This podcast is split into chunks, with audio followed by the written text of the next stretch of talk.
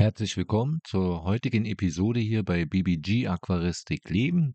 Ich grüße euch, meine lieben Aquarianer, und heute möchte ich ein besonderes Thema einmal ansprechen in der Aquaristik und zwar, was ist Aquascaping?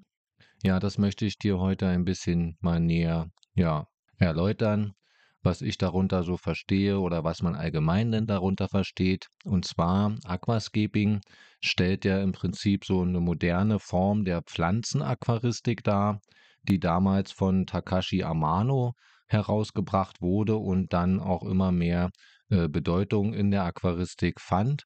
Und es bedeutet so viel wie, im Prinzip kann man das übersetzen, die Gestaltung einer Unterwasserlandschaft, so wie man sie eben auch in der Natur zum Beispiel eben halt über Wasser wiederfinden kann. Als Beispiel eine schöne Berglandschaft in Bayern ja, oder ein Ausschnitt aus einem Urwald oder eben auch ein Waldgebiet in Deutschland, wenn man durch den Wald spazieren geht. Also verschiedene Layouts kann man eben mit seiner Fantasie so unter Wasser gestalten und das eben angefangen mit dem Bodengrund, ne, wo man eben entweder Sandwege ja, darstellt unter Wasser oder eben Bergwege, ne, so zwischen Bergfelsen durch oder auch Wüstenlandschaften kann man gestalten unter Wasser her, hervorragend oder auch Steppen, ne, also aus Afrika bis hin zur Gestaltung mit Pflanzen, also wo man dann eben Bäume zum Beispiel darstellt aus Hölzern, also Wurzeln, die man dann vielleicht mit Moosen beklebt oder eben äh, ja Moose eben halt so auf den Wurzeln so raufpflanzt, raufsetzt. Oder man kann eben zum Beispiel auch Wiesen gestalten unter Wasser mit äh, Bodendeckerpflanzen.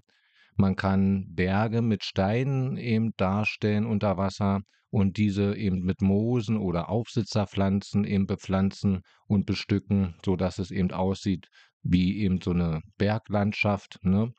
Sowie auch der Einsatz von kleinbleibenden Fischen ist manchmal auch äh, sehr schön zur Darstellung als Vogelschwarm, der dann im Prinzip so ein Fischschwarm, so kleinbleibende Fische eben fungieren am Himmel, die dann so aussehen, als ob denn eben Vögel fliegen. Ja, also so muss man sich das vorstellen.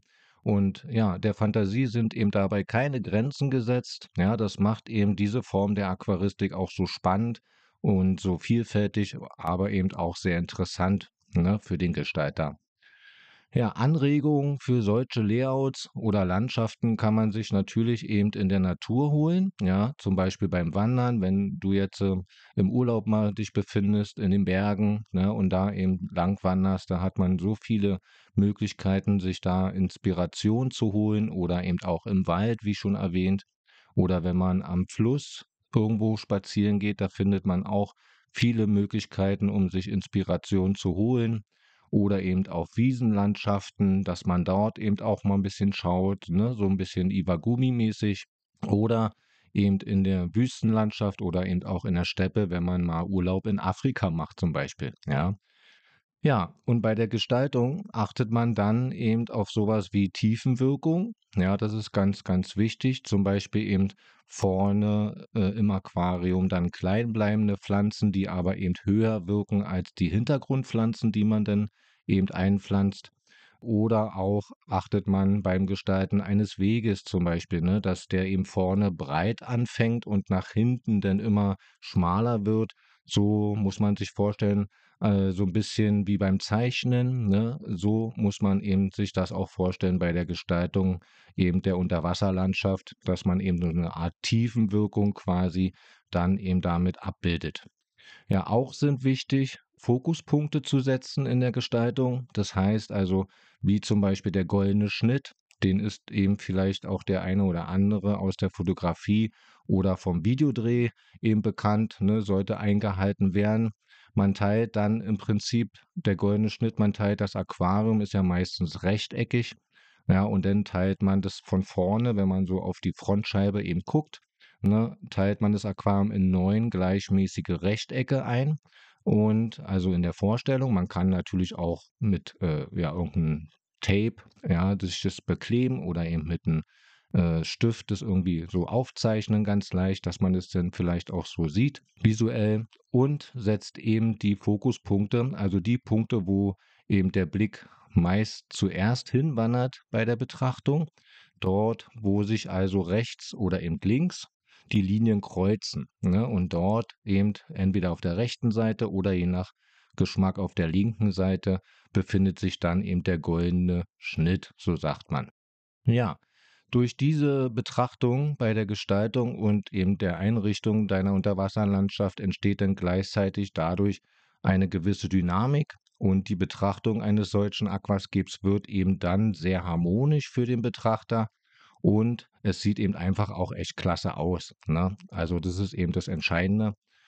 Ja, und oft benötigt man im Aquascaping tatsächlich stark leuchtende Lampen, also die wirklich viel ja, Lumen pro Liter eben produzieren, damit die Pflanzen auch gut wachsen. Ebenso braucht man meistens weiches Wasser, weil eben viele schön aussehende Aquarienpflanzen eher weiches Wasser bevorzugen und dadurch dann auch besser zur Geltung kommen. Alleine im Wuchs, aber eben auch in der Farbgestaltung oder in der Farbenpracht. Ne? Ja, auch eine Düngung der Pflanzen mit CO2 und Makro- sowie Mikronährstoffe, also Makronährstoffe ist eben NPK, also Nitrat, Phosphat, Kalium oder eben auch Mikronährstoffe wie zum Beispiel Eisen. Die sind eben meist notwendig, sowie natürlich auch eine regelmäßige Pflanzenpflege ist notwendig, damit eben das Scape auch immer ansprechend und gut aussieht. Also heißt, ne, also man muss da schon auf jeden Fall viel investieren in der Pflege, in der Pflanzenpflege, aber eben auch viel Gutes der Pflanze eben ja, zutun mit eben einer vernünftigen Düngung.